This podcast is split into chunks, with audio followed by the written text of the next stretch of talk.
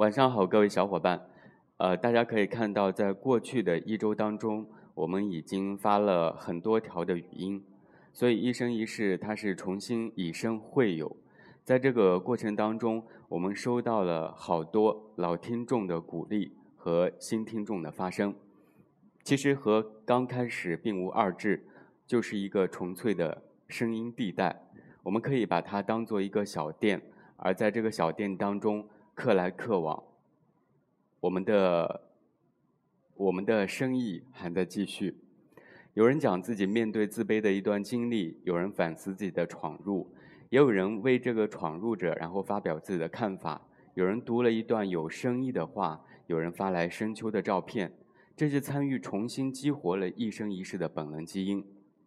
我们给一生一世一个新的定义：世界上最短的电台。一直是分享日常的琐碎。其实我们并不力求的是精致，因为生活并不精致，前路也不知道会发生什么样的事情，而所有的探寻也都是未知的。